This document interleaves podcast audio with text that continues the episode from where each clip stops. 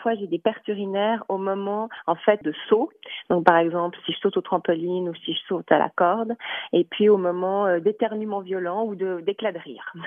Donc c'est quelque chose qui est épisodique, mais qui était quand même ennuyant. Parce que c'est vrai que si on se met à éternuer euh, quand on est un peu malade l'hiver et puis qu'on est un peu euh, mouillé, eh c'est pas très agréable.